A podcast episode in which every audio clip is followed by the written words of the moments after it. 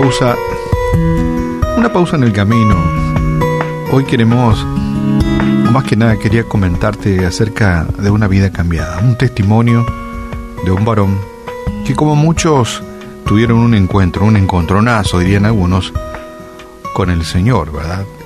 Y eso es lo que ocurre muchas veces cuando con un corazón abierto, una mente abierta eh, y un espíritu predispuesto, cuando llegamos al pie de la cruz de Cristo, Cristo no nos rechaza, es más, nos abraza, nos extiende su perdón y, y cambia nuestras vidas, como la historia en antes de Cristo y después de Cristo divide nuestro, nuestra existencia y podemos fácilmente percibir, mira, mi vida antes de Cristo era así, desastre total será. Conocí a Cristo y luego mi vida cambió. Hoy es diferente. Bueno, pero vamos al, vamos al tema.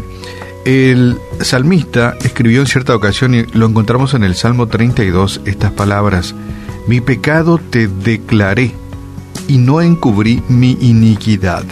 Dije, confesaré mis transgresiones al Señor, y tú perdonaste la maldad de mi pecado. Esta fue la vivencia del salmista. Eh, declaró su pecado, no, no lo guardó, no encubrió sus maldades y en su interior dijo, confesaré mis transgresiones al Señor, las voy a comentar a pesar que Dios ya lo sabe todo, ¿verdad? ¿Y saben qué? qué ¿Cuál fue el sentimiento que le inundó de ser perdonado? ¿sí? Tú perdonaste la maldad de mi pecado. Y dice también el Mateo capítulo 9, esto lo dijo Jesús, el Hijo del Hombre tiene potestad en la tierra para perdonar pecados. Y cuenta este, este testimonio de un varón eh, estaba en la cárcel, ¿sí? En la cárcel no entra por ser chico bueno, ¿verdad? Eh, transgredió la ley de la sociedad y estaba ahí en, en una de las celdas y un grupo de personas que reparten Biblias estaban haciendo su trabajo, haciendo eso, repartiendo Biblias en la, en la cárcel. Y le pasa el que reparte Biblias, le pasa la Biblia a, a José. Guarde su, su Biblia le dijo el que repartía la Biblia y él dijo, no la necesito, yo soy mi propio Dios, yo no necesito de tu Biblia, le dijo el encarcelado.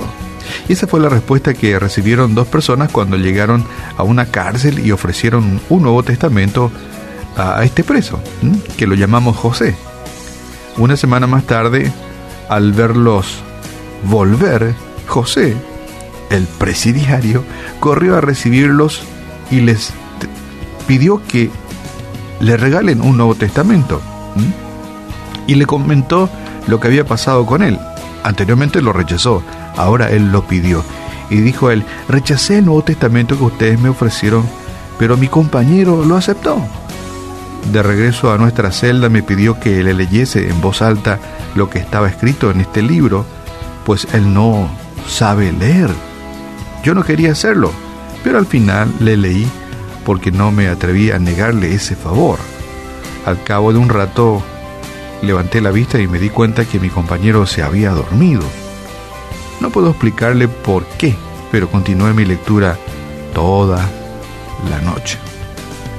Dios, cuenta José, estaba hablando a mi corazón y también a mi conciencia.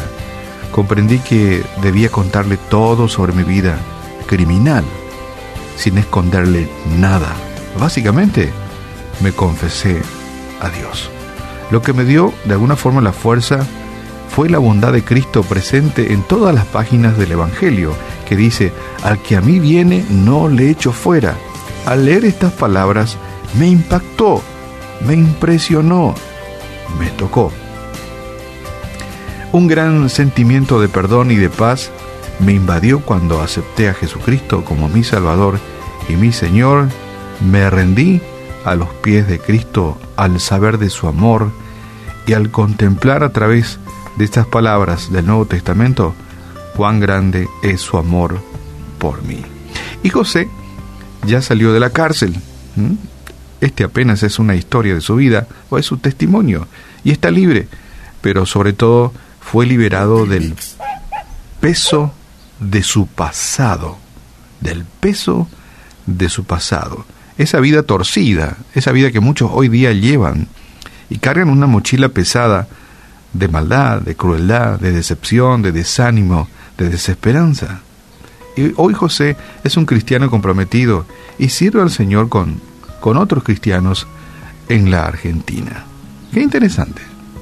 Historia, la de José. Y yo creo que hay muchos José, aún aquí en Paraguay, muchos pueden decir, ¿sabe qué? Esa es mi historia.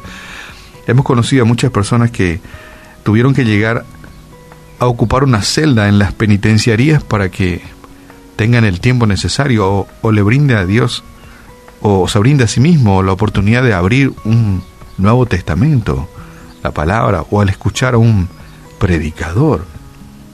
Muchos han testimoniado que sus vidas han cambiado tras las rejas.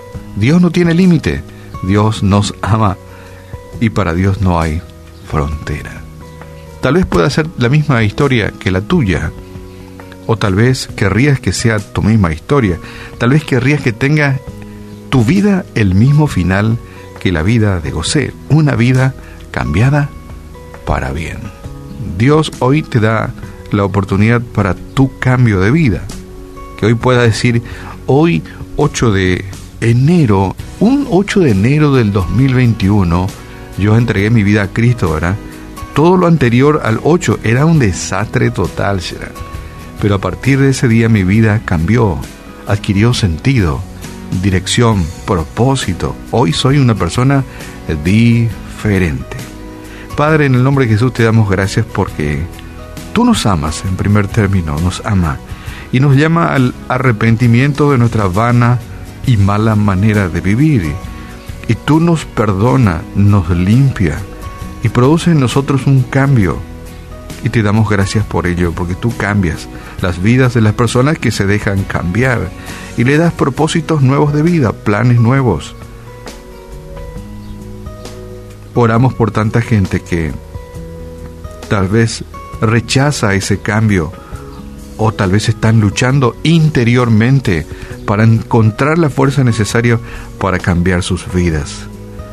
Tanta gente atada al pasado, grilletes pesados, cadenas que los atan.